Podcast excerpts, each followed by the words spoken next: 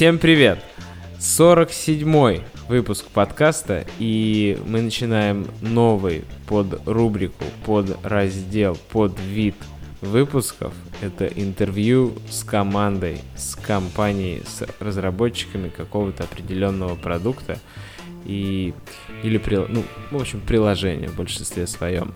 Сегодня у нас в гостях команда Баду и мы очень рады с ребятами созвониться. Сегодня у нас такой созвон необычный. У ребят э, перевели часы, поэтому у меня уже час ночи. У Саши Блинова. Саш, привет.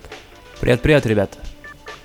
Да, у него уже 8 часов, а у ребят Аркадия и Никиты из Баду. Привет, ребят. Привет-привет. Всем привет. А, сейчас, сколько у вас там? 5 часов вечера. И вот такой вот мультипоясной выпуск для вас запишем. Итак, сегодня мы весь выпуск посвящаем Баду и то, как они делают свое Android-приложение. А, будет много вопросов, но давайте, ребят, начнем сначала. Вы расскажете, кто вы такие, чем вы занимаетесь в компании. Меня зовут Аркадий, я в данный момент Team Lead, core команды. А, у меня есть Android и iOS разработчики в команде. А, я занимаюсь разработкой под Android, Android разработчик и занимаюсь разработкой фичи тиме Баду. О, круто, как раз охватим самые интересные моменты и core, и фичи. Все, что нам нужно. Отлично. Ну, расскажите кратенько про историю продукта.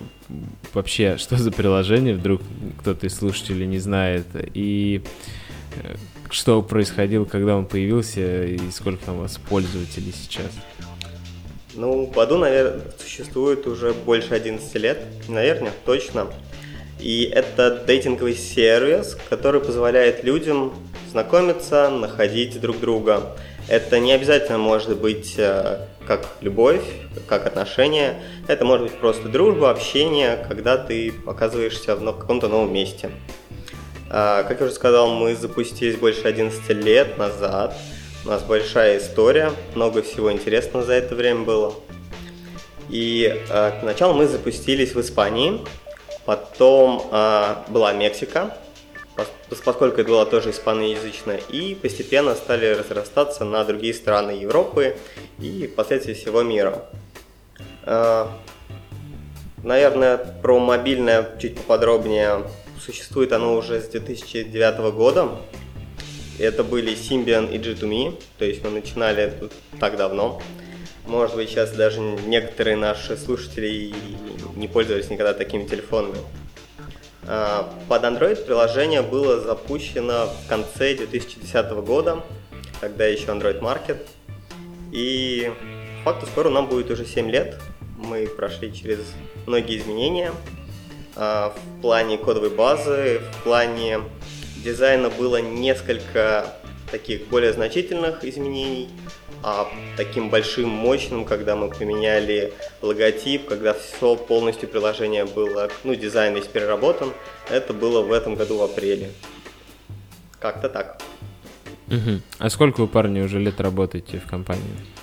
А, ну, я работаю два с половиной года уже, по-моему. А я почти два года. Угу. Круто. Хорошо. Ну вот расскажите, на что вы знаете о эволюции архитектуры. Ну, не-не, подождите, давайте архитектуру затронем попозже. Хорошо. Давайте теперь, сколько примерно пользователей там Google Play показывает? Там 10 миллионов, миллион, сколько? А, вообще мы самый большой дейтинг на, на, на настоящий момент. У нас год назад э, мы перевалили за 100 миллионов установок, а сейчас у нас уже больше 150 миллионов. А, больше 100 тысяч установок в день, а, миллиарды голосов а, в месяц. Могу еще статистики накидать. Интерфейс переведен у нас на 47 языков, доступный в 190 странах. Ого. Да, то есть Ого, про... реально, а... реально большой, большой, большой охват. Так, а вот приложение доступно чисто на смартфонах или там планшеты, часы, я не знаю, телевизоры? Uh, смотри, uh, в данный момент мы фокусируемся на смартфонах. У нас причем есть версии для SDK 16 и 17-18, но они заморожены, то есть мы их не развиваем, как и Google, и не поддерживает их. Основная версия у нас для 19 выше, то есть Android 4.4 KitKat. Угу. Причем мы фокусируемся на а, только одном, а, на одной ориентации экрана, то есть мы не поддерживаем landscape даже, поскольку у нас э, очень хорошая статистика, мы собираем очень много статистики, мы видели, что это не приносит нам каких-то существенных выигрышей, да, то есть не так много людей пытается пользоваться, а затраты на разработку существенные мы прекратили. По той же причине прекратили поддержку планшетов, то есть где-то три года назад мы перестали, посмотрев на статистику. И то же самое с часами с телевизорами. То есть мы фокусируемся на том, чтобы очень быстро доставлять продукт очень большому, максимально большому количеству пользователей, а, у которых, естественно, смартфон. Угу. Я понял. Там пользователь в комментариях к вашему приложению, я видел, пишет, что неудобно вводить сообщения. Почему-то пользователям удобнее вводить сообщения на ландскейпе. Одному там, в самом топовом комментарии, который я увидел. А, на самом деле это действительно большой геморрой поддержать оба ландскейпа, но мне кажется, а ведь если ты хочешь быть зафичерен, разве нет такого, что обязательно должна быть поддержка обоих вариантов расположения экрана? Ну, на самом деле да, но у нас не так, что все приложение полностью заморожено под портрет. У нас есть экраны, которые без болезни можно сделать landscape, почти там mm. даром автоматом, и они есть. Там, может быть, mm. самые последние новые экраны, которые основные, они уже не так поддерживают landscape. Я понял. Мысли сна. Так, хорошо. А, идем дальше. Вот вы говорите, у вас там 100 миллионов пользователей. А вот замороженная версия, она же продол- она продолжает использоваться, которая для второго андроида, или уже вообще там нее ничего не идет, никакого трафика, и вот если это с интереса других разработчиков, которые сейчас нас слушают, э, хочется слышать мнение такого большого источника знаний о том, есть ли смысл поддерживать старые устройства. А, ну и раз мы заморозили, то, наверное, поддерживать смысла уже нет. А, каждый раз, когда мы принимаем решение о заморозке какой-то версии, мы очень внимательно смотрим статистику, сколько у нас пользователей, сколько у нас активных пользователей, сколько у нас платящих пользователей. И mm-hmm. на основании уже такого многого количества параметров мы принимаем решение о том, что можно заморозить. Сейчас я не скажу проценты, потому сколько у нас осталось пользователей на этих версиях. Они точно меньше пяти, а, наверное, суммарно. Вот. Э, можно будет потом, наверное, после подкаста уже там ссылочки указать. Я понял. Угу. Угу. Хорошо. Ну, давайте перейдем к кодовой базе. Расскажите, какова она была вот когда вы пришли, или, может быть, вы слышали легенды о том, какова она была в начале и как она развивалась?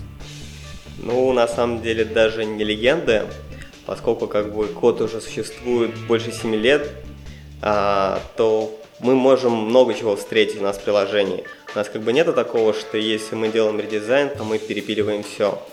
А, мы, как правило, если есть какие-то фичи, затрагивающие старо, старый экран или старый код, вот тогда мы их трогаем и рефакторим. А так, по факту, у нас, наверное, было очень много разного всякого. Были и простые активити, когда у тебя в нем весь код, вся логика, весь нетворкинг, бизнес-логика, все-все-все. Я даже, наверное, в этом году встречал такой экран, но сейчас уже не вспомню, с чем он был связан. Ну, что-то сильно неважное. А потом, со временем, у нас а, появилась такая штука, как дата-провайдеры. Это класс, который живет а, в Lifecycle Activity.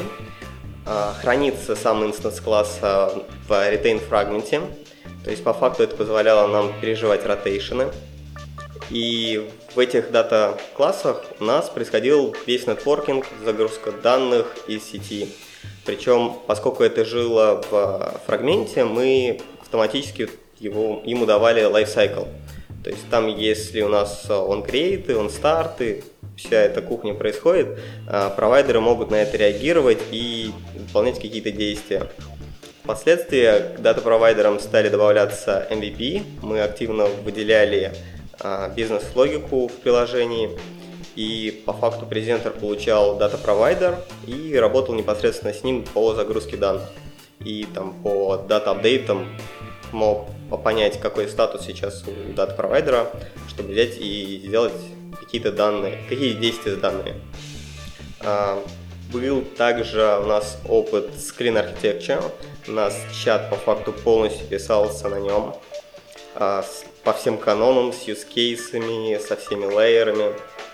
А, но был опыт несколько такой трудный, были ряд проблем из-за решений, которые мы приняли в архитектуре. Например, мы вот на каждом слое, который у нас там был, память, а, диск, нетворкинг, они возвращали observable, и получалась такая чейна из observable.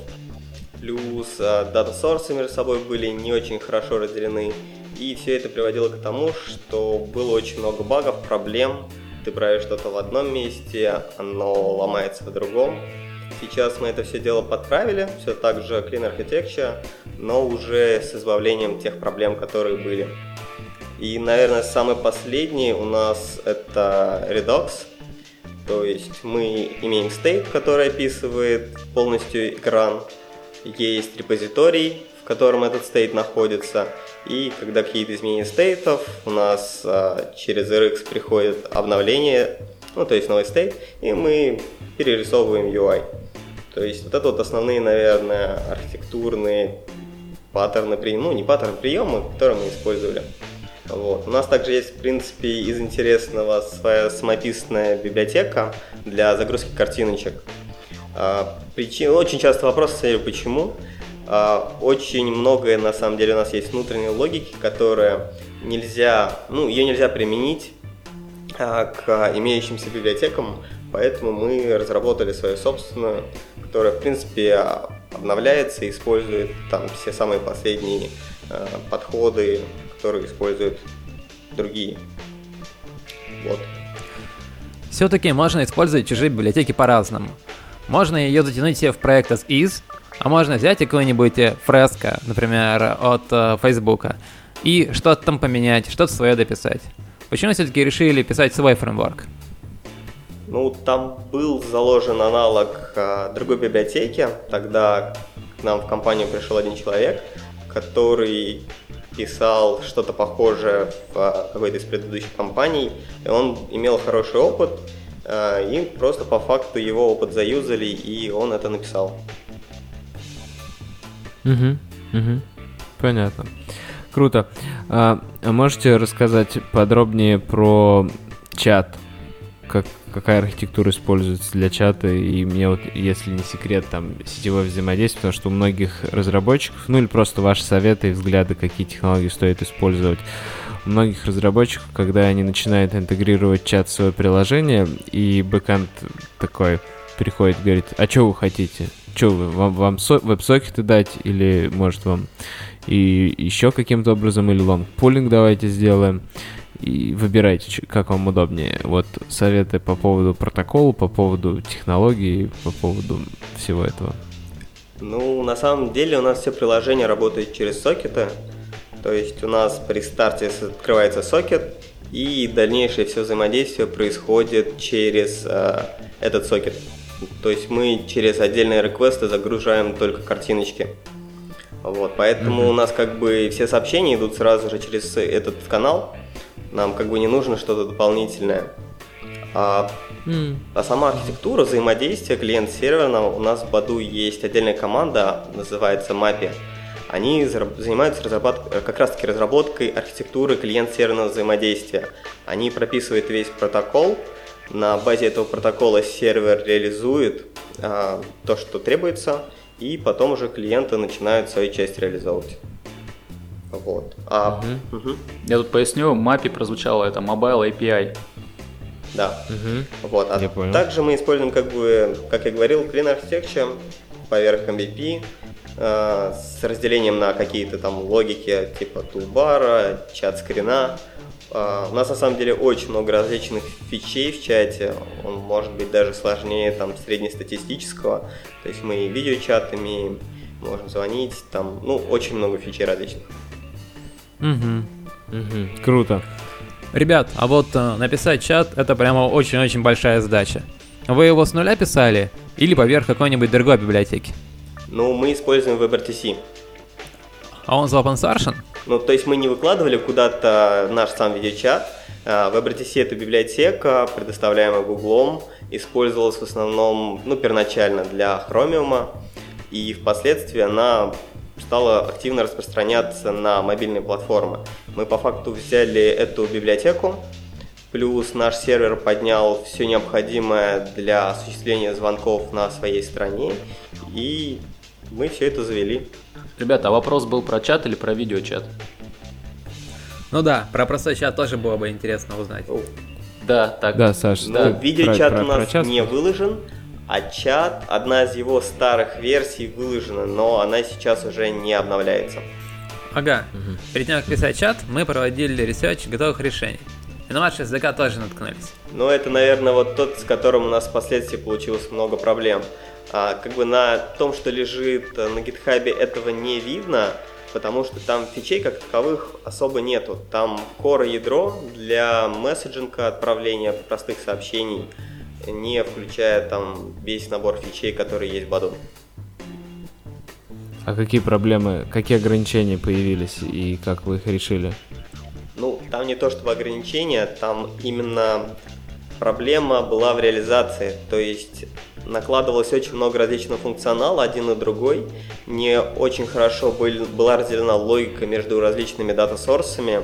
Там для чат-месседжей, для конверсейшенов, там много всего. Вот. И получалось просто так, что ты там делаешь что-то одно, это ломаешь что-то другое, просто от того, что не было достаточно хорошо разделено. Мгм. А можно тогда пояснить просто, как, ну, в моем мире, если REST, то там все понятно. Вот data source, репозиторий, называем как угодно, они делают запросы, получают данные, кэшируют, возвращают. В случае с постоянным активным соединением, а, есть ли у вас кэширование и вообще для чего data source? Это получается о- обертка над одним общим сокетом, верно? А, ну, не совсем так, над одним каким-то конкретным источником данных. Например, один дата source для получения списка всех чатов, один дата source для получения непосредственно чата с конкретным человеком. И вот по Мгм. таким логикам мы разбивали. У нас, например, есть... Ну, как- суть Да? Сейчас, прости. Суть в том, что все дата-сорсы подписаны, получается, на один входящий поток сокета, и, и каким-то образом там от протокола зависимости фильтруют, э, относится ли к ним response или не к ним. Не совсем так. У нас а, весь network, все ядро, это лежит в отдельной библиотеке. И мы по факту имеем наш некоторый класс, через который мы паблишим ивенты через любое место по факту. Они будут приходить в наше ядро и отправлять. А, Соответственно, когда же месседж приходит от сервера там, или response, то мы используем event bus, который просто рассылает в нужное место. И наш data source, по факту, он подписывается на конкретный request и слушает уже только вот эти request ы и не фильтрует сам по себе. То есть весь фильтр сообщений происходит в одном месте. Хорошо. А можете поделиться рецептом, как написать свое ядро, которое живет э, на протяжении всего приложения и сокет не обрубается? Это, наверное, тяжелый очень вопрос. Там сотни строчек кода. Разных Да, обходных есть, путей? да, э, очень много на самом деле делается, в том числе сокет иногда все-таки обрубается, и, Мгм. и мы старательно его поднимаем. Более того, иногда э, внезапно получается, что э, адрес больше недоступен. У нас есть целая логика, как мы в этом случае, какие фоллбеки у нас есть, на какие другие хосты мы начинаем стучаться, Мгм. на какие порты, то есть это довольно существенная часть. То есть есть networking layer, в котором своя логика, которая причем динамическая, она управляется с сервера, который говорит, что если сюда не получилось подключиться, подключается сюда и так далее по списку. Да, я понял. Хорошая задача. Сложная. Интересно, интересный подход с веб-сокетом. Я не встречал на практике, чтобы все приложение. Ну а так, по вашим ощущениям, а, удобнее, живе, удобнее живется, когда вот именно таким образом реализован нетворкинг? А, Какие, какие проблемы реализует веб-сокет? То, что у вас а, в реал-тайме гораздо легче асинхронной передачи, что сервер вам может что-то прислать без запроса. Конечно, и сервер часто это делает. То есть вам не нужно держать отдельно где-то сокет, который оповещает просто об изменениях, и вы на него реагируете, а это просто один общий источник. Это очень логично, это круто, да, мне такого не хватает в приложении. У меня есть э, сервис под названием Pusher, который, собственно, тоже открывает сам сокет и присылает мне ивент, а я уже на них репозитории прошу обновить, репозитории делают REST и обновляют кэш. А кэш у вас при этом есть какой-то, или вы же, вам кэш не нужен, у вас все реалтаймово? Да, у нас есть кэш, а для чатов а, он полностью фактически реализован со всей синхронизацией, и можно чат открыть в оффлайне. У нас есть также некоторое кэширование некоторых запросов на клиенте. Это реализовано тоже на уровне нетворкинга, то есть если мы хотим, мы можем сказать системе, что вот запомни ответ на такой-то request. И в последующем, когда мы, например, сделаем этот запрос, нам сначала придут какие-то данные с э, кэша, и чуть попозже придут уже с нетворком. Угу, угу, круто. Это хорошо, когда кэш. Но, тем не менее, там оффлайн никому не нужен. Всем же нужно только текущее состояние. Кэш лишь просто помочь, когда ты в метро, допустим, едешь. Хорошо. А, давайте пойдем дальше. Про чейны вы сказали, что у вас были чейны. Вы по-прежнему живете с э, реактивными э, библиотеками? Да, мы до сих пор используем Reactive. Мгм. А можете поподробнее, как вы тестируете ваши дата-сорсы в случае, когда они реактивны, когда вот у вас была проблема с тем, что когда вы соединяли несколько источников в один, как это все проверяется? Ну, по факту, каждый отдельный layer тестировался так, ну, изолированно. То есть мы вокруг него обкладывали моки и смотрели, что если приходит такое-то, то мы делаем. На данный момент, наверное, все дата-сорсы уже максимально простые, и у нас, скорее всего, не вот такой чейн из а, разных источников данных. Вот, я уже на данный момент не совсем уверен, у нас есть группа людей, которые отвечают за чат. Вот, но Мгм. по факту там репозиторий, он сначала стучится в один слой, получил данные, постучался во второй, то есть как-то все более централизованно находится на репозитории. Мгм.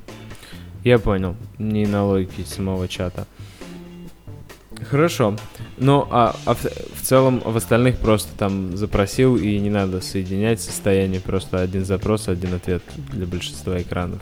Или, или редакс как раз. Расскажите вот всю, если можно, всю цепочку, как это организовано в качестве слоев от сетевого запроса до отображения UI вот в контексте редакса.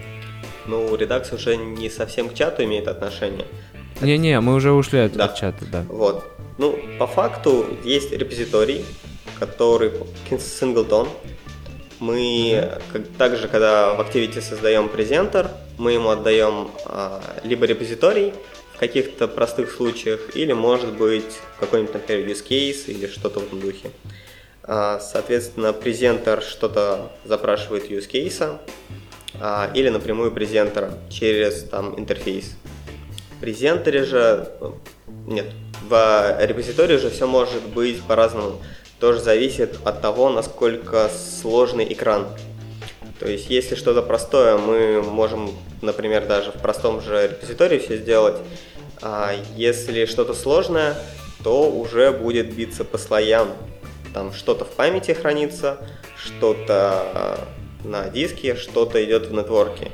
И по факту это не вот такой чейн, как я говорил, а именно мы из репозитория пытаемся обратиться к одному, второму, и там, если, не знаю, мы попросим у репозитория, там, дай нам с 1 по 60 со- сообщения, он попробует взять все из памяти, если нет, из а, диска, если нет, из нетворка.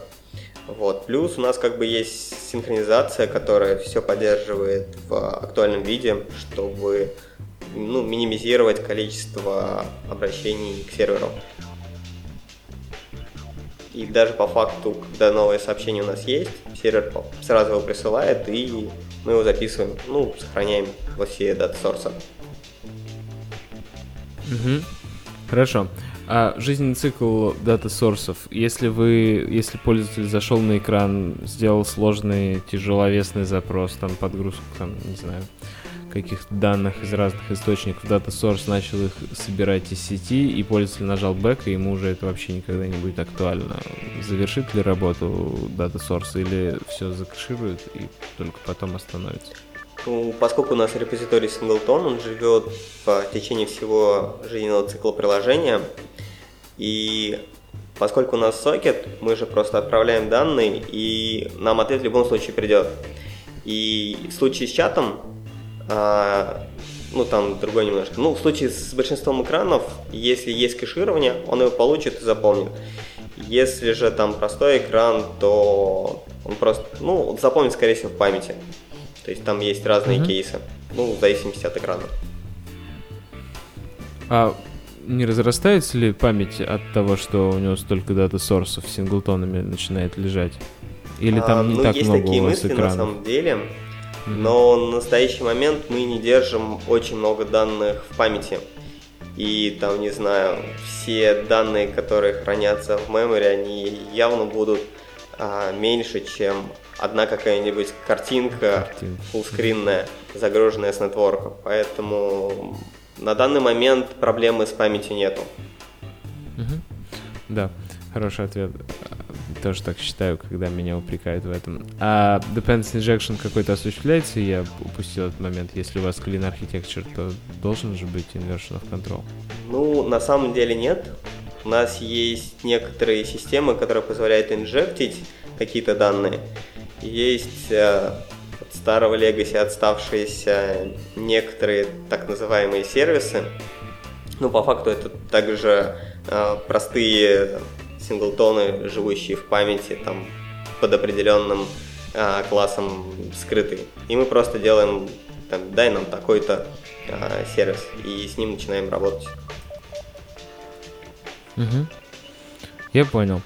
А, вот если мы говорим про Clean Architecture, есть такое мнение, что интерфейс ради тестирования — это неправильный подход, и что интерфейс только нужен в том случае, когда тебе действительно нужно абстрагироваться в твоем коде. А, как- какого взгляда вы придерживаетесь?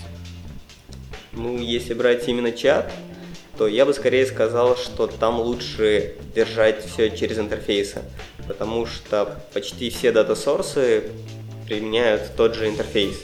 У них единый ну, паттерн взаимодействия друг с другом. Вот. А так, если в каких-то местах, то да, все надо смотреть э, контекстно, нужно это или нет. Слишком сильно, э, там, не знаю, для каждого класса с логикой создавать свой интерфейс, мне, ну, на мой личный взгляд, это излишне.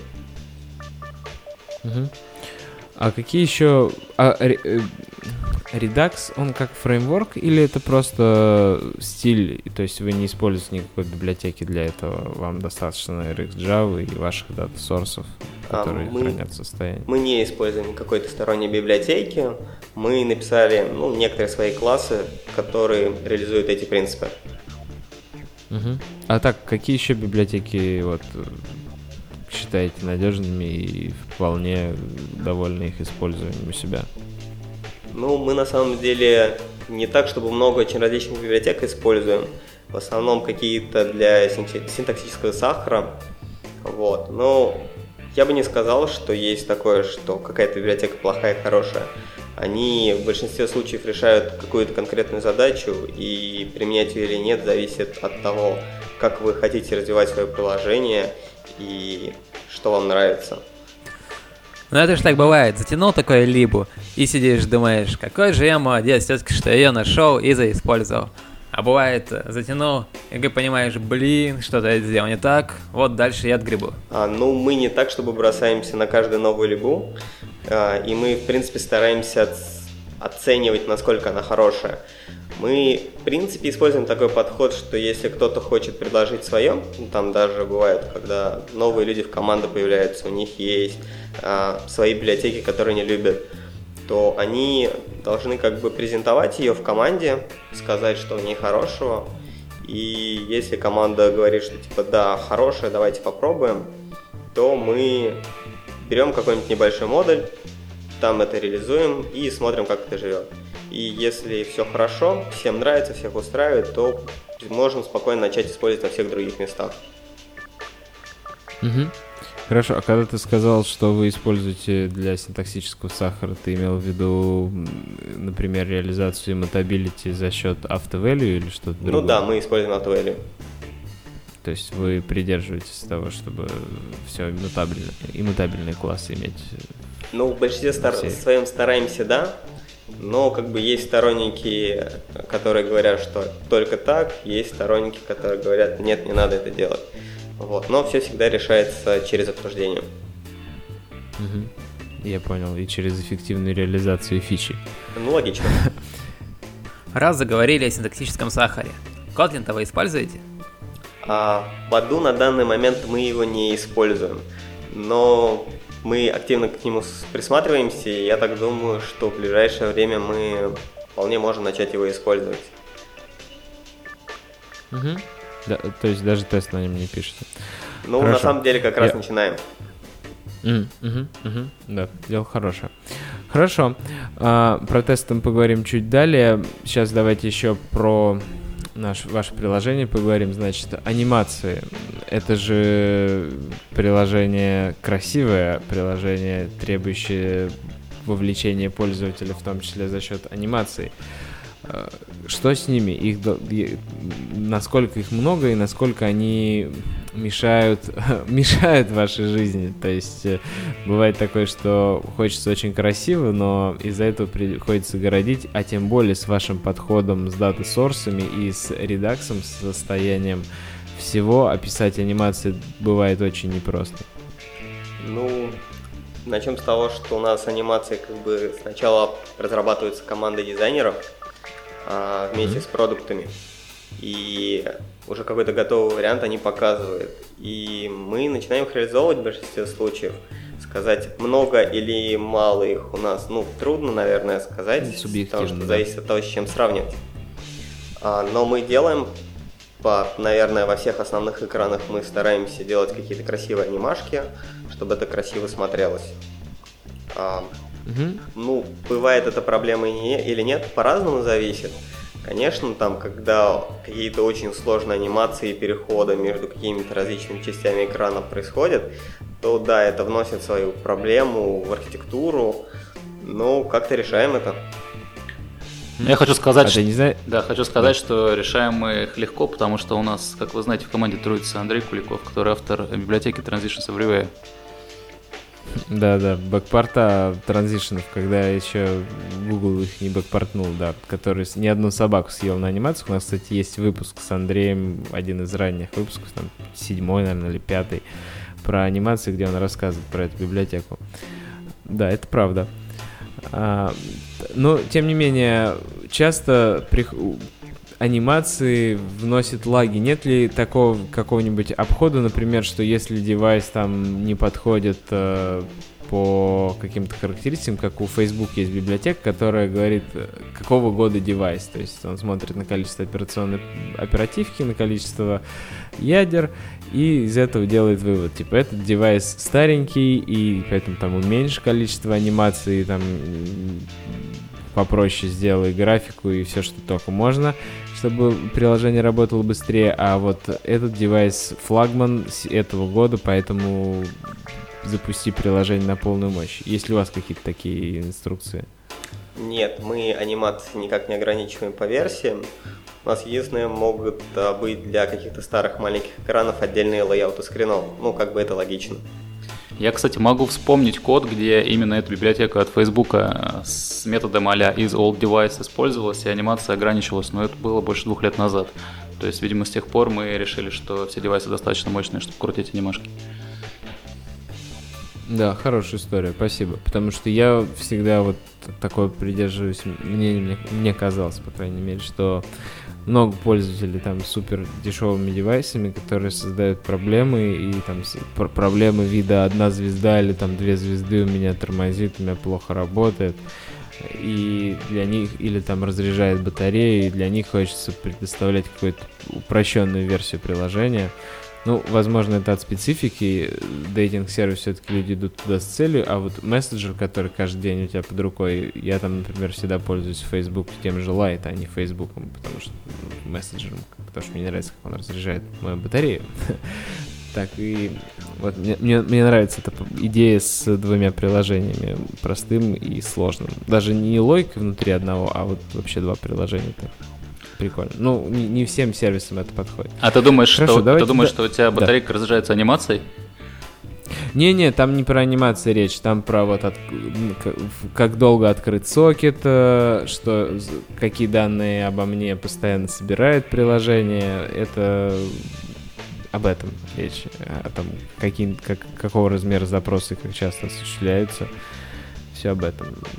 Понятное дело, что анимации тут это лишь частность именно про то, как тормозит. То есть, когда ты открываешь Uber, он тормозит, меня это подбешивает немножко. Из, просто из лагающих анимаций. А как, а как иначе? Даже на флагмане порой лагают анимации при открытии Activity. Такой Android такие анимации. Так, ладно, давайте дальше. Тут у Саши вопросы есть про процессы. Саш, есть у тебя про смену парадигмы вопрос? Да-да, у меня был вопросик. Вот собираетесь вы, например, переходить с чистой архитектуры на Redux.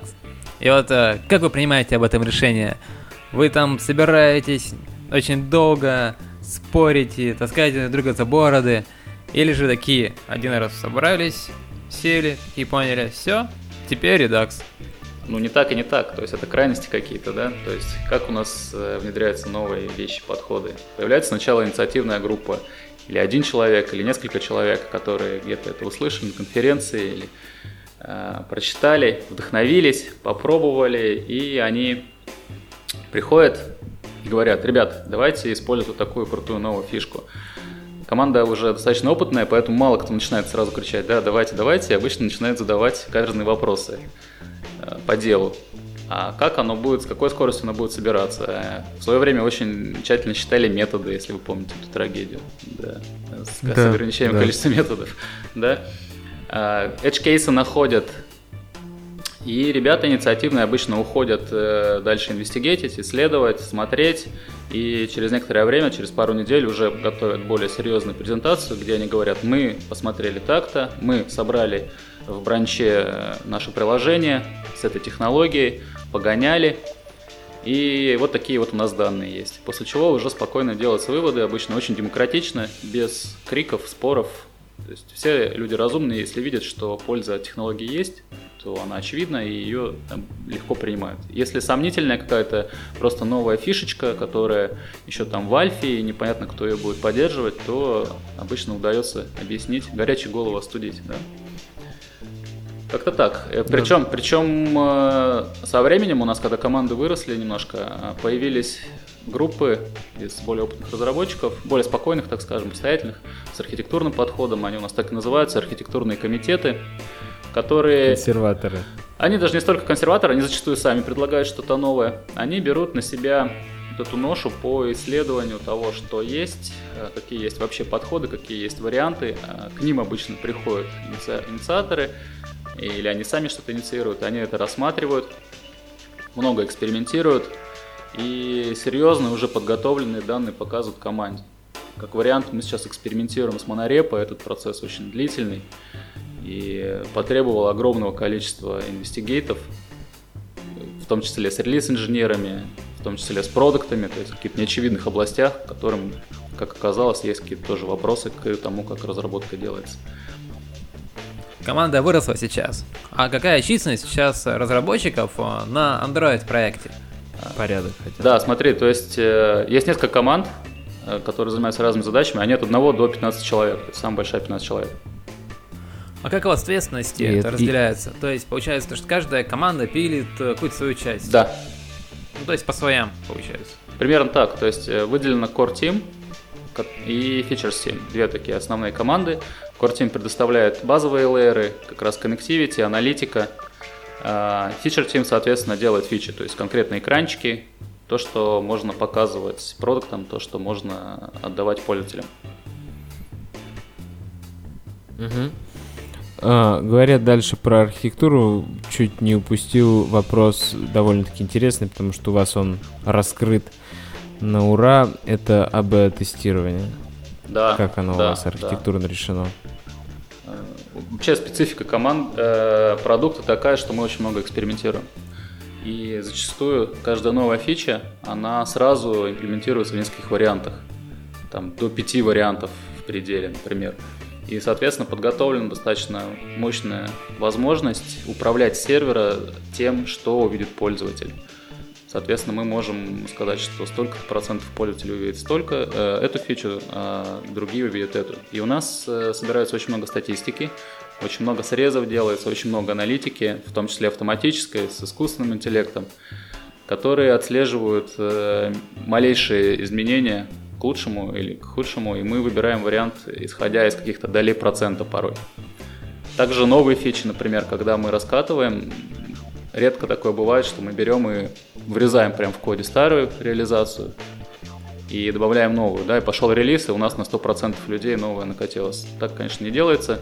Старое все оставляется, новое а, защищается флажком, то есть э, фича флаг вводится, который опять же управляется с сервера. И после релиза он может быть некоторое время неактивен. Когда релиз раскатился уже по, по юзерам, мы начинаем раскатку свою. То есть у нас есть специальный э, бэкэнд, в котором есть очень мощный интерфейс, который позволяет формировать контрольные группы.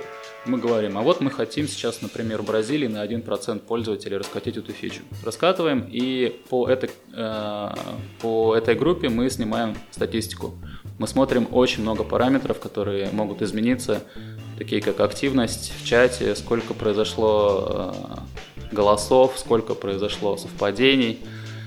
Очень много реально. И э, когда мы видим, что фича в принципе положительная, или по крайней мере не ломает ничего, мы потихонечку начинаем раскатывать ее дальше. 15%, 50%. И если все вообще хорошо, то под конец, под конец 100% и автоматически создается тикет на удаление старого кода. То есть процесс такой не мгновенный, очень постепенный и очень каждый шаг анализируется.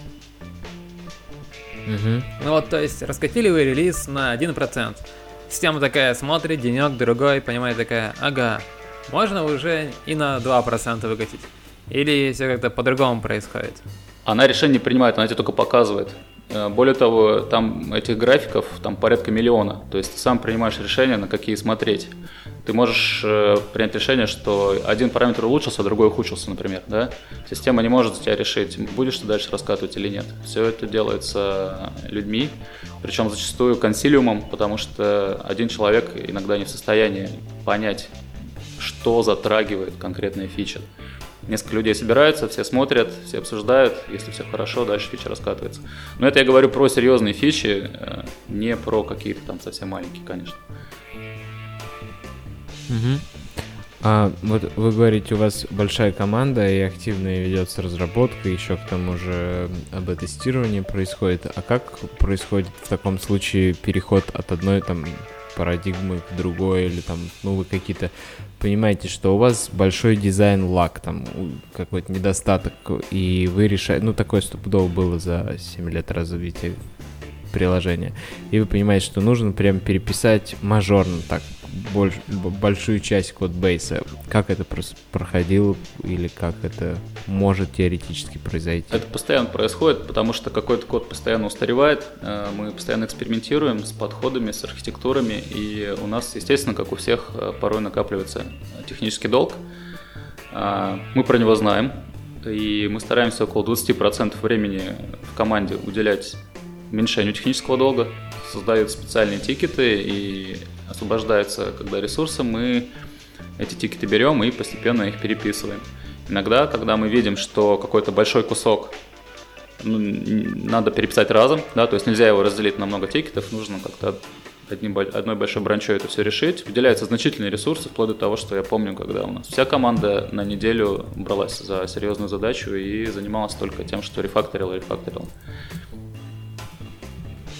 у вас довольно большая mm-hmm. команда. Как следствие, велика вероятность дублирования. Хорошо. Причем дублирование не только на уровне каких-то кусков кода, но и на уровне ресерча, например.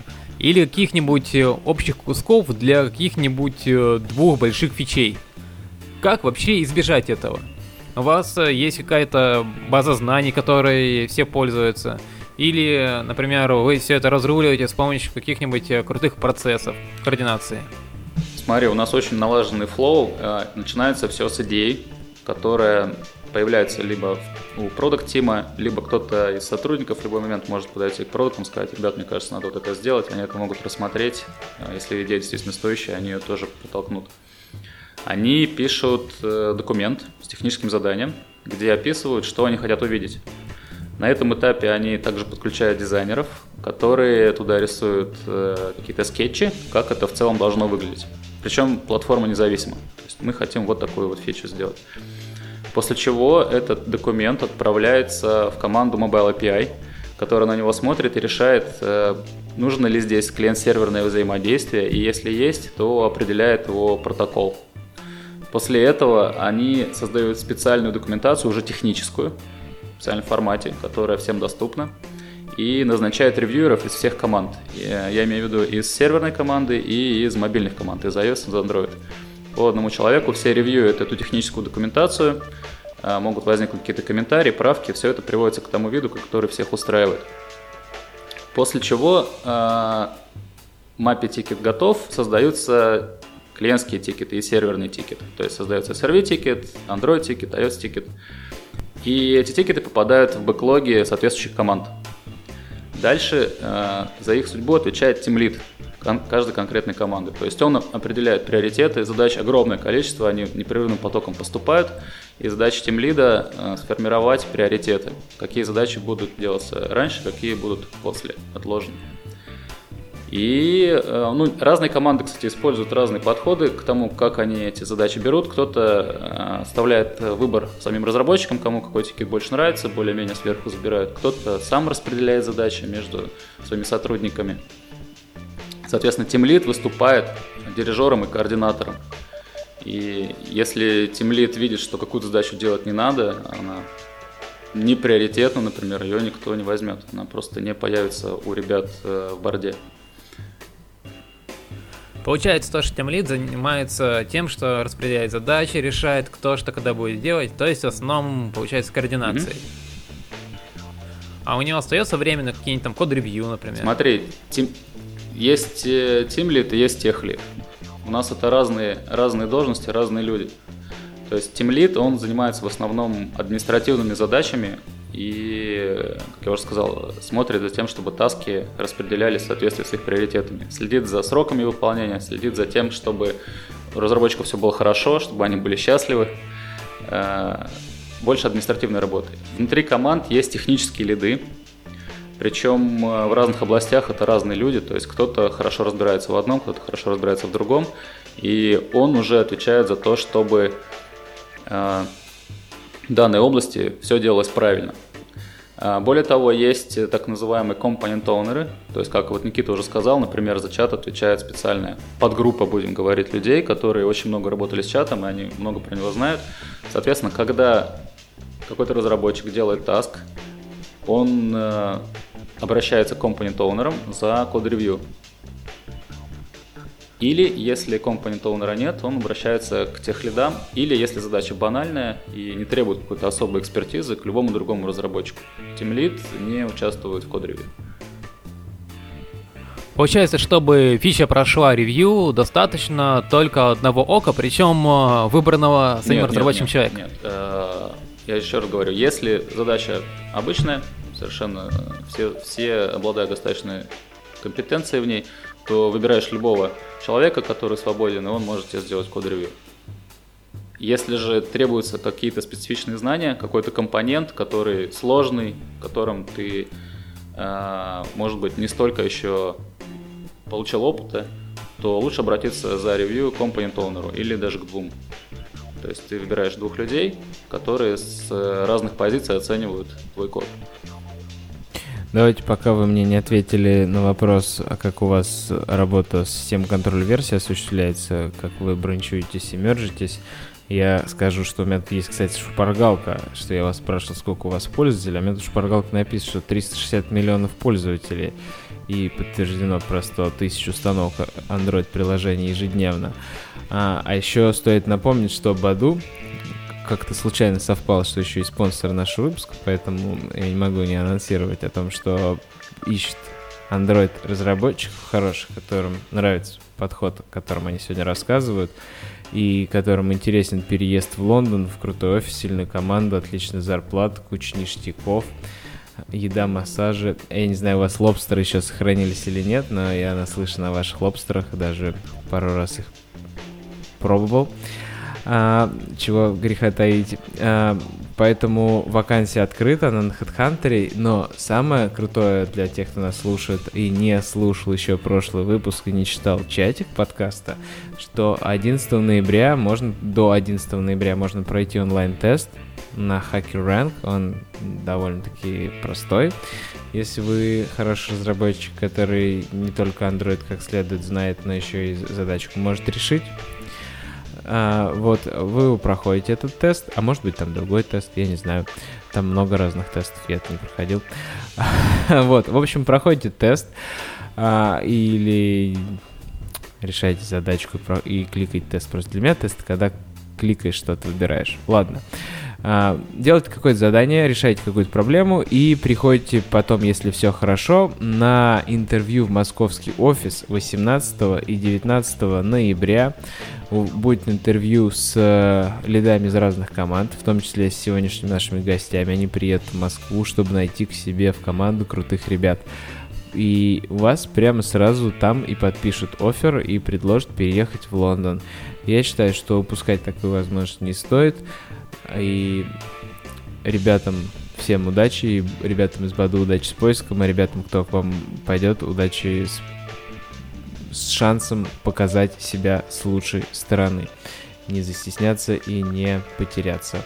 Денис, я бы, а, Денис, я бы здесь добавил, что подчеркнул, что мы это проводим в выходные дни. Соответственно, если mm-hmm. кто-то хочет пройти интервью без отрыва от производства, можно выходной день. Или, да, из другого города приехать да, тоже. Да, да, удобно. очень удобно выходные дни, 18-19, это суббота-воскресенье. Да, важный нюанс. Спасибо. Так, ну а теперь рассказывайте мне про ваш гид или там Меркурил или что-нибудь. Как вы с ветками работаете? Вот у вас так много людей, так много команд. Как же система контроля версий используется? Да, мы, мы используем гид. Э, и у нас есть прекрасная команда релиз-инженеров, которая определяет git flow. Э, и более того, у нас написана система искусственного разума, которая у нас называется AIDA, э, которая нам очень сильно помогает, поддерживая этот flow. То есть как это выглядит для разработчика?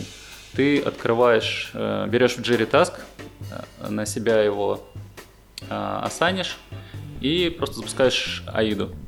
Это на самом деле скрипт, который можно локально выполнить, который автоматически для тебя создаст бранч с нужным именем, свяжет его э, с этим тикетом, и тебе останется только с ним работать.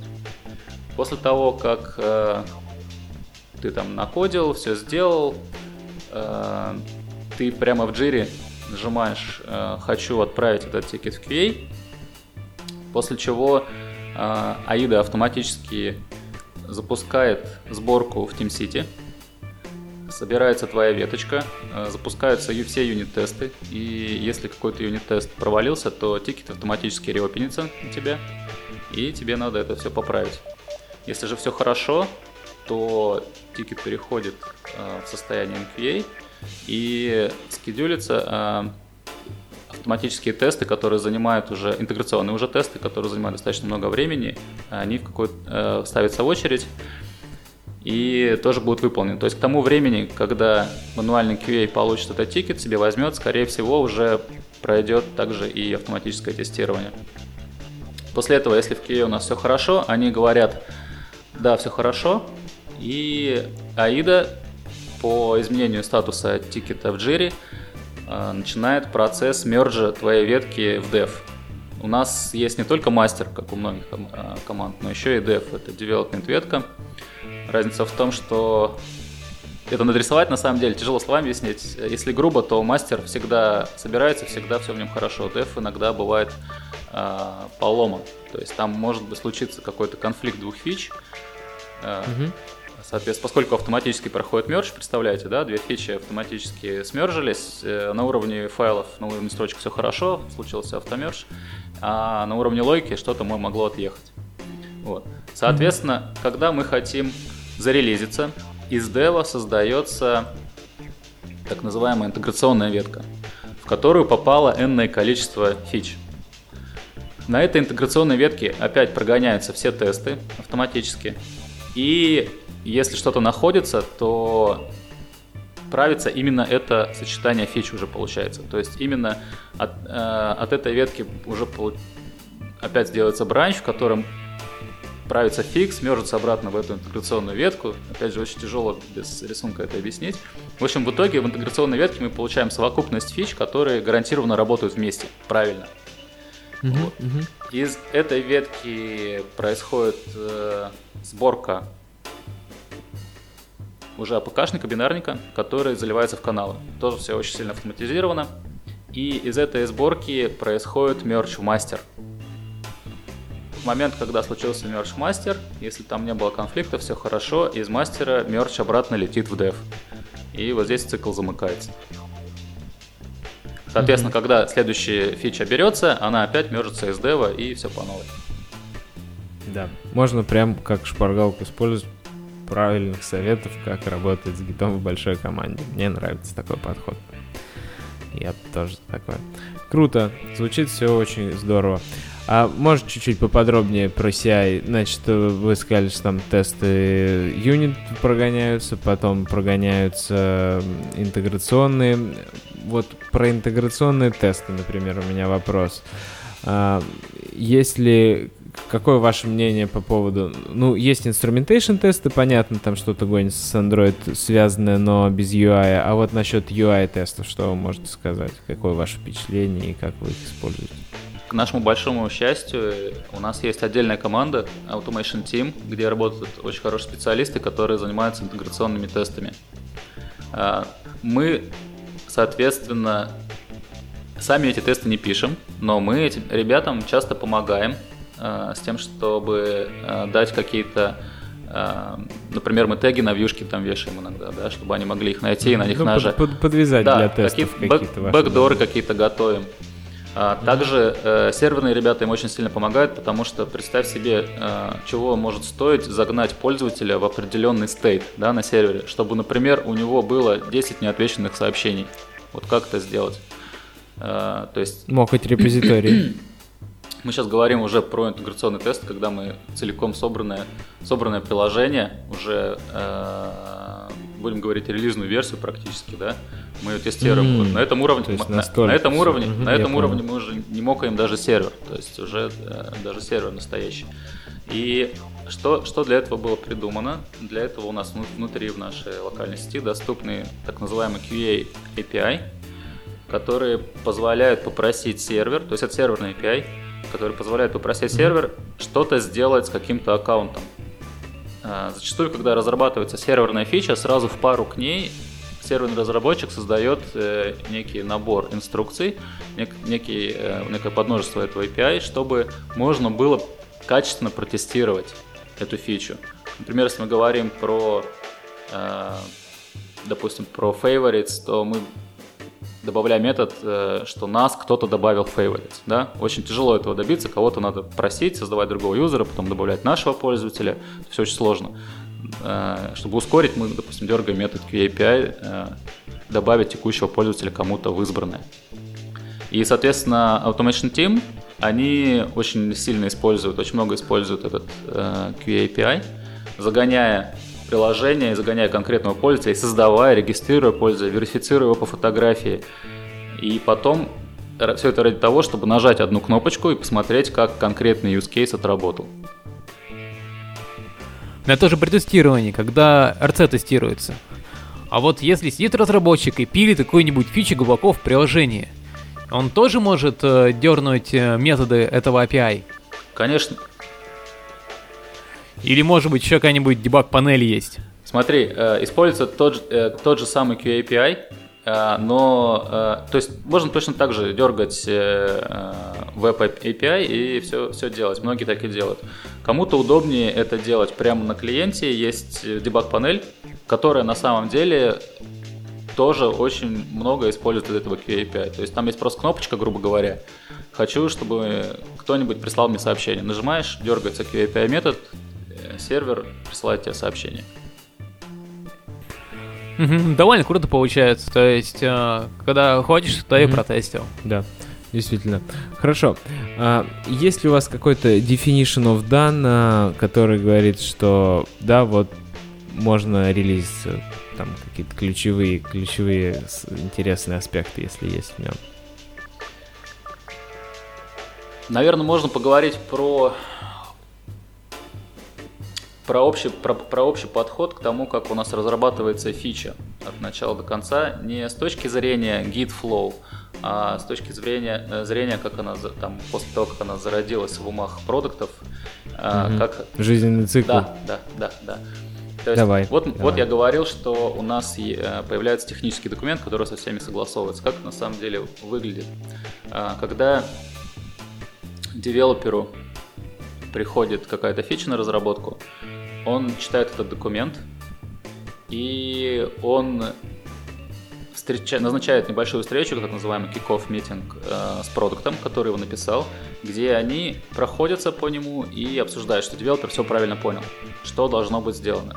Зачастую уже на этом этапе девелопер говорит, а как вот это должно работать, а как вот это должно работать. И, э, то есть он видит edge кейсы. PRD при этом наш ТЗ дополняется, и после чего э, в нем уже однозначно написано, что и как должно работать. После этого девелопер делает техническое планирование, то есть он в ряде случаев это довольно быстрый шаг, то есть он думает, я это сделаю там за неделю вот так, вот так. Если что-то он видит более сложное, то он разбивает это на шаги, привлекает, например, компонент оунеров, советуется с ними, как это лучше сделать, и достаточно серьезный анализ задачи проводит. После чего он э, понимает сроки, понимает сложные задачи, и он становится небольшим таким продукт-оунером этой, этой фичи, и он в целом может в любой момент, например, ответить, когда она будет готова. Э, после этого идет работа, все, все обычные шаги, development, QA и так далее. После чего, когда фича попадает в э, состояние уже готовности, проводится сначала Visual QA, когда девелопер встречается с дизайнером, который эту фичу рисовал, он ему показывает, говорит, вот ты так это себе представлял? Он говорит, слушай, нет, анимация какая-то дерганая, давай мы ее там поменяем. Или, ой, а как-то оно вот э, на таком экране плохо растянулось, давай что-то шрифт другой сделаем, еще что-то. Если с дизайнером прошел Visual QA, э, все хорошо, то фича двигается дальше, и в конце концов проходит э, ретроспектива, так называемая, по фиче. Не общая, а именно по фиче. Когда мы смотрим, э, что у нас улучшилось, какие у нас метрики выросли, чего мы достигли. И в этот момент можно сказать, что фича вышла в жизнь. Здорово, здорово большой у нее жизненный цикл в этой фиче. Я понял. Ну, понятно, что это а... происходит с большими фичами. Там есть какие-то маленькие, не знаю, добавить маленькую кнопочку или поменять цвет, то все это в упрощенной форме может проходить приблизительно через те же шаги. Ну, например, тот же киков, он не нужен, потому что и так все понятно, просто там новые иконки раскидать. Вот. Но mm-hmm. это вот подход, который Аркадий рассказал, это применяется для очень больших вещей. Угу. Хорошо. А как э, происходит hot fixing, когда вот пришел что-то, крэш-репорт какой-то, который ушел уже в прод, это же тоже можно назвать фичей в каком-то мере? Ну да, у нас используют тулзы, которые отслеживают крэши, которые случаются. Но как бы понятно, что крэшей много. У нас пользователей очень много, и там прилетать может много. А наша как бы самая основная цель это смотреть, чтобы общий крэш не был выше а, определенного числа. И плюс, если mm-hmm. появляется какой-то новый топ-крэш, который аффектит много пользователей, то мы, как правило, еще на этапе раскатки нашей новой версии, как правило, она происходит в несколько этапов, смотрим там типа, о, что-то новое появилось, начинаем к нему приглядываться. Там увеличился количество пользователей, там раскатились, смотрим, он вылазит в топ. Мы там заводим какой-нибудь а, релизный баг, который там от а, релизной ветки будет создан, и он пофикшен вольется, и мы также hotfix зальем. Круто. Я понял. Ну да, потому что я не представляю вообще на 100 миллионах пользователей, сколько это крэшей, это вы, вы знаете вообще падения все только какие возможны на всех версиях Android устройств. Даже такие какие-то, знаете, фреймворка зависимые падения, которые от вас не зависят. Нет же фильтра в аналитиках крэшей, баг от вас или баг от используемых инструментов. Бывает на самом деле Про... и такие интересные кейсы, что, например, крышей-то никаких нету, а мы смотрим при раскатке релиза, что у нас какая-то из метрик идет вниз. И совсем непонятно, почему это происходит. Это какой-то AB-тест так заэффектил, это новая фича такая неуспешная, или мы сделали какой-то баг, который не выражается в крэше, но при этом случается у большого количества пользователей, и как бы тоже надо там investigate делать, смотреть, что происходит, изучать. Да, я согласен, что когда у тебя есть крэш, у тебя есть stack trace, это большое счастье. Ты, по крайней мере, знаешь, э, что происходит, и что это ошибка точно, что надо править. А когда у тебя все работает, а метрика пошла вниз, вот тогда начинаются серьезные уже усилия по поиску того, что к этому привело. Ну, вы, вы придерживаетесь fail fast парадигмы, что никаких там оберточек, заглушечек, лучше упасть в таком случае. Ну, не совсем так. У нас есть тулза, которая позволяет засобмитить крэш mm. а, в нашу систему и, и mm. просто там, не знаю, как-то обработать этот кейс. То есть по факту мы увидим, что крэш в системе появляется, мы увидим, что это наш собственный investigation, и начинаем его рассматривать. При этом у пользователя не крэш, скорее всего, какое-то неконсистентное состояние экрана. Угу. Ну да, это даже еще и лучше. Да, здорово. А про тестирование, давайте вернемся про тестирование. Я хотел спросить, какие накладываются требования на разработчика, когда он делает фичу, а, как определяется степень покрытия тестами, ведь разработчик же пишет юнит-тесты, если мы говорим, что у вас есть отдельная команда на автоматизацию, но без юнит-тестов написано лично разработчикам никуда не деться. Да, все правильно. Мы используем юнит-тесты, и наше основное правило, чтобы вся бизнес-логика была покрыта. То есть, по факту, мы максимально стараемся держать на уровне презентеров и покрывать их полностью, чтобы все ифы, вся логика, все там потенциальные кейсы были покрыты. И там на том же код ревью отслеживаем, чтобы кто-то случайно не вынес какую-то часть UI, а, точнее, часть логики в UI. Вот. Конечно, бывают всякие случаи, есть некоторые старые экраны, на которых это еще не так, но это то правило, которому мы придерживаемся уже довольно длительное время. А есть какие-то метрики, например, код coverage? А, есть, но я на самом деле сейчас не совсем уверен. Я так предполагаю, что это где-то 25%, но это я не уверен. Ну, понятно. Нет, просто вот коммитит человек новый класс, и там сразу такой анализ, типа, у тебя код coverage недостаточно, иди обратно. Ну, мы что так сильно не издеваемся над девелоперами. Ну, да, У нас есть код-ревью, на котором мы смотрим, насколько хорошо покрыта логика. У нас mm-hmm. есть а, также статистика, которая отслеживает, который, какой код coverage в настоящий момент. Мы там раз в неделю, раз в две недели смотрим ее, если видим, что что-то происходит не так, то пытаемся понять и там покрывать что-то, если что-то пропущено. Я здесь прокомментирую. Э, автоматический тикет, конечно, нельзя реопнуть, потому что, допустим, code coverage где-то упал. Потому что человек, может быть, э, удалял просто старый код, да, у него был тикет вырезать старый код, который был очень хорошо покрыт. Ты, ты его вырезал, средний code coverage у тебя упал. Такой тикет э, реопнить нельзя. Но у нас есть прямо в тикете есть поле, куда TeamCity после того, как прогоняет э, тесты, меряет покрытие, она туда записывает, сколько было до, сколько стало после. По крайней мере, в некоторых проектах это уже реализовано. То есть по каждому тикету может человек уже посмотреть, что, допустим, в этом тикете у нас упал code coverage. Может быть, стоит обратить внимание. Ну да, такой сигнал. А... Ага, То есть э, покрытие кода вы смотрите тестами. А смотрите ли качество кода на основе каких-нибудь статических анализаторов? Ну, в настоящий момент нет.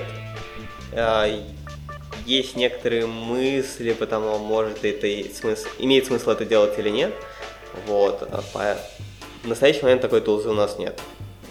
Я на самом деле э, слышал о том, что э, в iOS команде у нас уже внедрили проверку по сложности кода. То есть чек, э, статистический анализатор, который смотрит на сложность функции и выдает рекомендации а-ля lint check, что вот здесь warning, да, что вот здесь слишком много наворочено в одной функции. Угу, угу.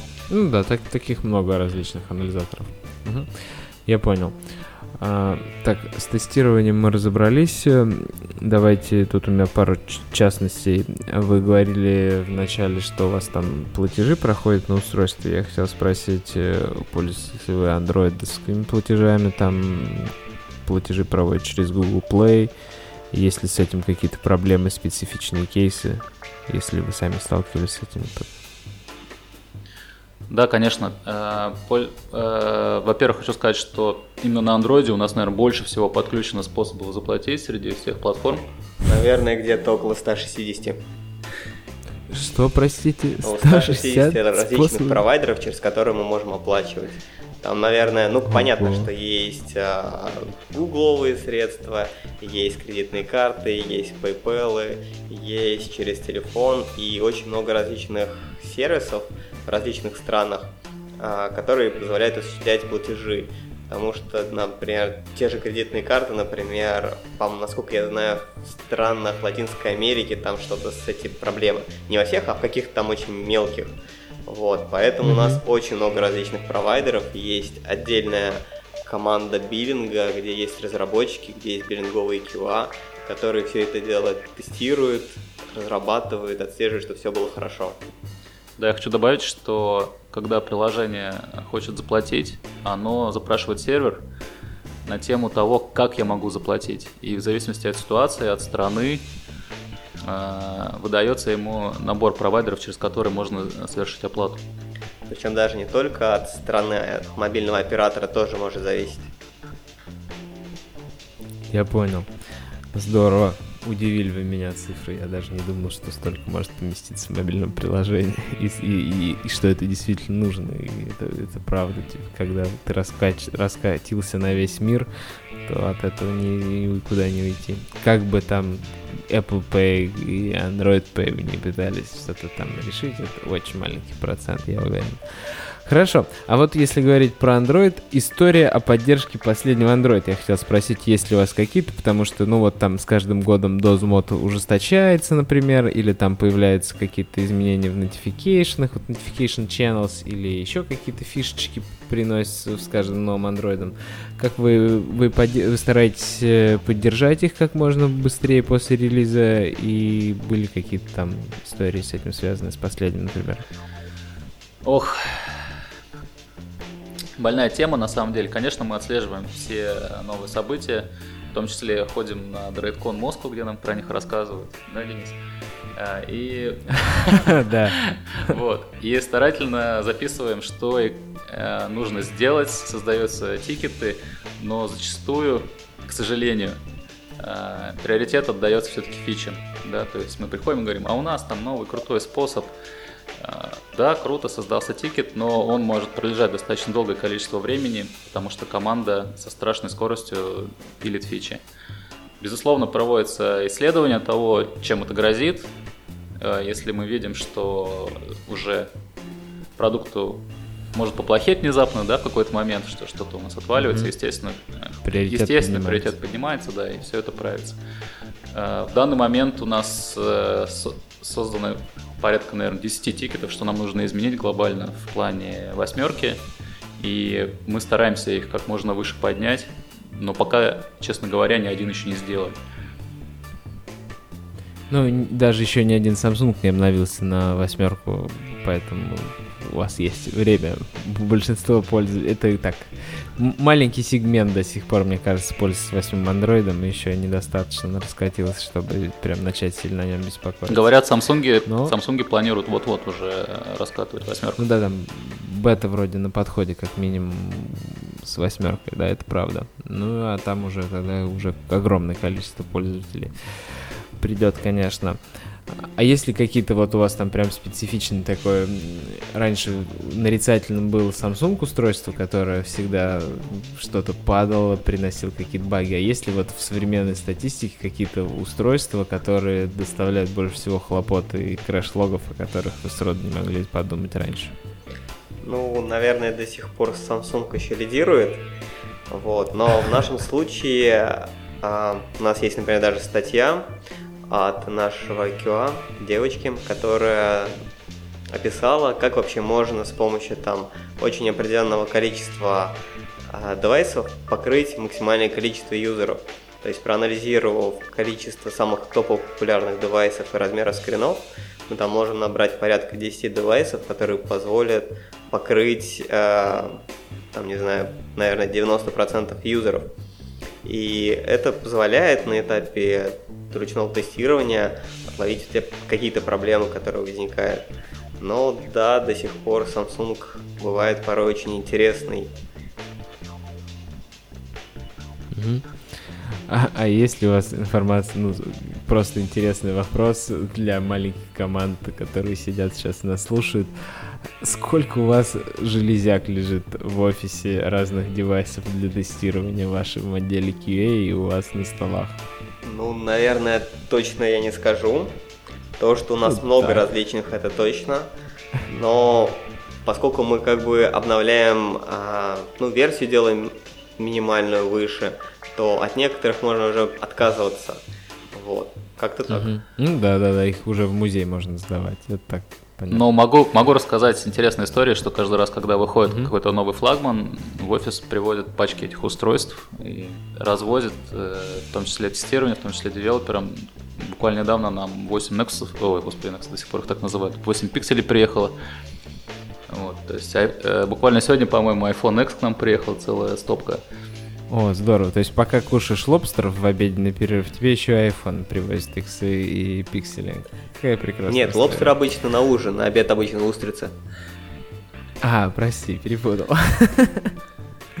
Хорошо, это интересная история. Да, про пиксели это здорово, что уже к вам завезли, и что разработчики могут получить доступ не, к ним не ради там интереса, в том числе ради того, чтобы оптимизировать приложение, а просто потому что разработчику приятно в душе, когда ему привозят ну, и дают тестовые устройства в виде новых пикселей, безусловно. А, но еще надо имейзы привозить, там зарелизить какой-нибудь бюджетный Xiaomi, а его же тоже надо проверить на нем, если баги какие-то пошли с него, особенно неожиданные. Ну, мне кажется, у нас есть Meizu.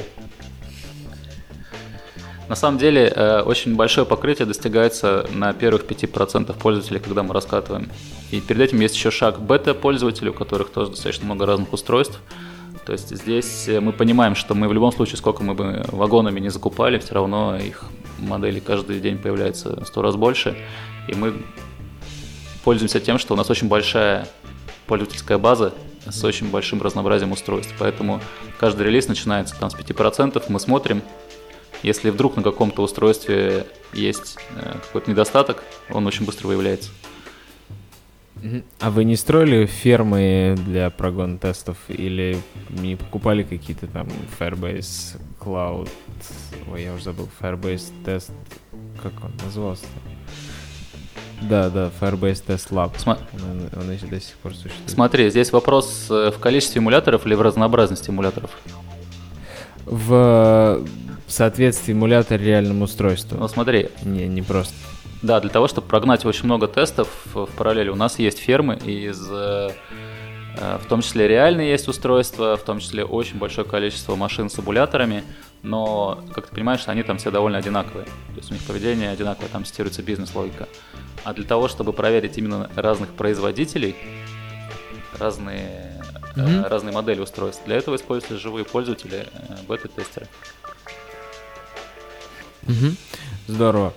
А, Так, вопрос у меня сразу пришел в голову, который тоже довольно-таки важен. Помимо того, на каких устройствах тестируется, он у меня пришел и ушел. Давайте вы пока мне ответите. У, у, у меня уже третий час ночи пошел, бли, близко к трем часам. Сегодня не встал в 6 утра. А, ошибка была. Какого уровня разработчики в команде? Вопрос от Саши принес мне. И как происходит пересмотр уровня сотрудников, раз уж мы говорим тут про рекрутинг вашу команду, это важный и интересный вопрос. Да. вопрос действительно важный. И у нас в корпоративном хэндбуке вообще определено 6 уровней разработчиков, от 1 до 6. Определения там достаточно формальные. Если кратко, то чем больше можно доверить разработчику, чем больше у него опыт, тем, очевидно, выше у него уровень. А, приведу пример. Третий уровень, наиболее распространенный, где-то от 1 до 3 лет опыта, может самостоятельно делать отдельные задачи с хорошим результатом. Четвертый уровень это уже там, от 2 до 6 лет опыта, может все то же самое, что третий уровень, плюс может проектировать несложные системы, направлять других сотрудников. Когда мы принимаем человека на работу, обычно по рекомендациям интервьюеров назначается уровень. По факту зачастую это 3 или 4.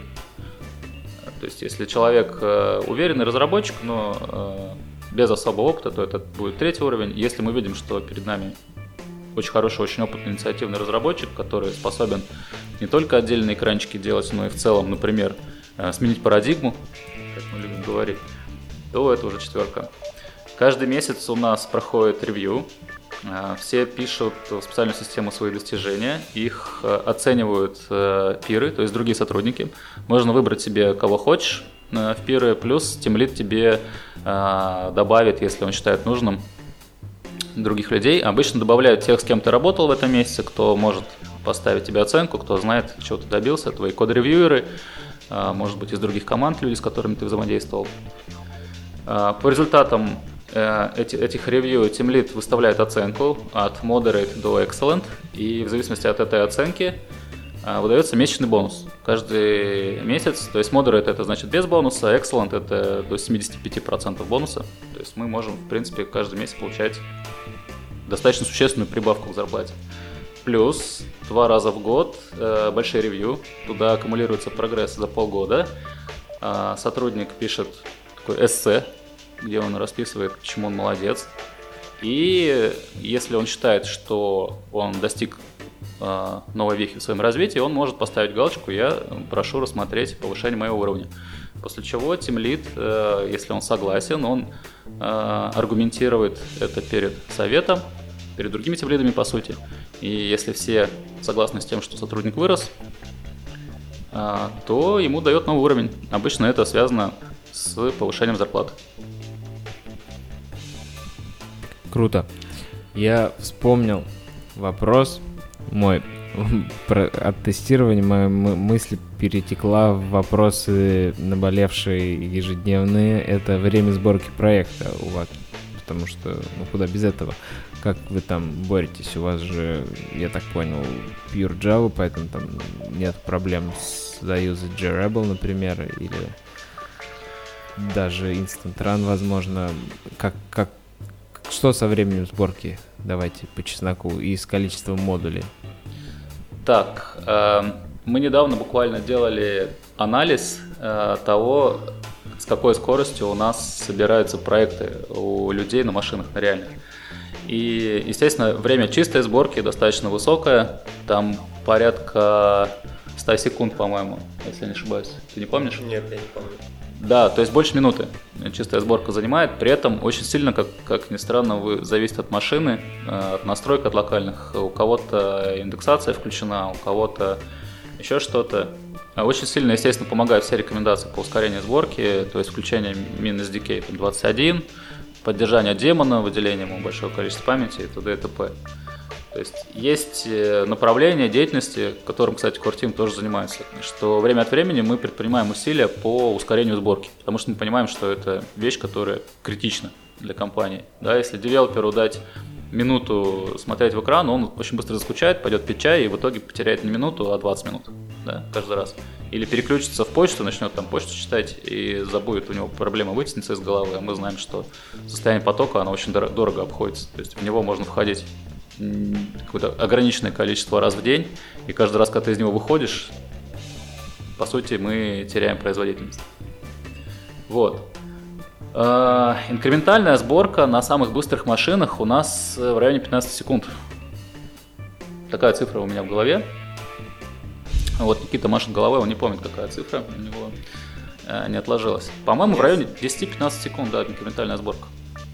У меня старенький лаптоп, поэтому у меня побольше. Угу. Мы поняли. Ну, старенький лаптоп, он имеет в виду, что у него MacBook Pro не последнего поколения. Да, 15. Да, да, я, я, я так и понял, что у него просто тач-панели нет, и он расстроен по этому поводу, да. Счастливый человек. У тебя есть кнопка Escape. Хорошо. А, В прошлом выпуске мы обсуждали процессы. А как процессы выстроены у вас? Как я понимаю, у вас канбан? Как вообще часто релизы выпускаются? Ну, релиз у нас каждую неделю. А, Мы используем в PG-теме Kanban. а, В Core-теме Аркадий, подскажешь нам? Да, тоже близко к канбану. Вот, и релиз по факту происходит в несколько этапов. Мы, как правило, обычно там в среду собираем наш интеграционный билд, куда попадают э, все фичи, как рассказывал до этого Аркадий. Там все это дело тестируется, там, например, где-нибудь в четверг вечером, э, там, не знаю, на 1% где-нибудь раскатим, там, в пятницу дальше, и постепенно это раскатываем. Э, смотрим, как там пользователь языковая база ведет себя в выходные, и в понедельник, например, можем э, зарядить на всю аудиторию. мгм, мгм.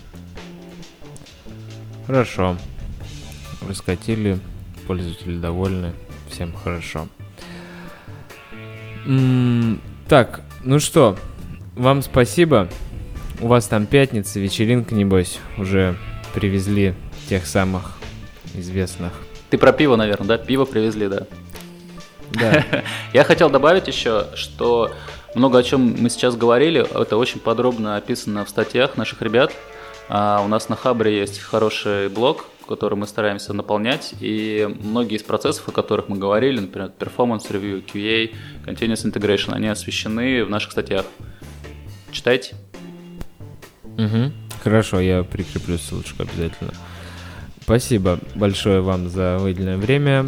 А, еще раз напоминаем, что в выходные 18 и 19 ноября будет проходить в Москве интервьюирование всех, кто до этого времени пройдет онлайн-тест.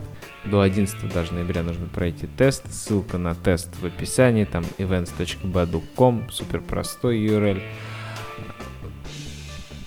интересное дело. Мы надеюсь, что за сегодня раскрыли какие-то секреты, интересные вопросы и дали ответы молодым командам, в какую сторону копать и что их ждет. А теперь пойдем подумаем о будущем и о том, как сделать, чтобы у нас проект собирался всего лишь минуту с клина. Спасибо, ребят, большое. Хорошего вам дня. Всего доброго. Спасибо большое, счастливо. Спасибо. Доброй ночи. Пока-пока, ребят.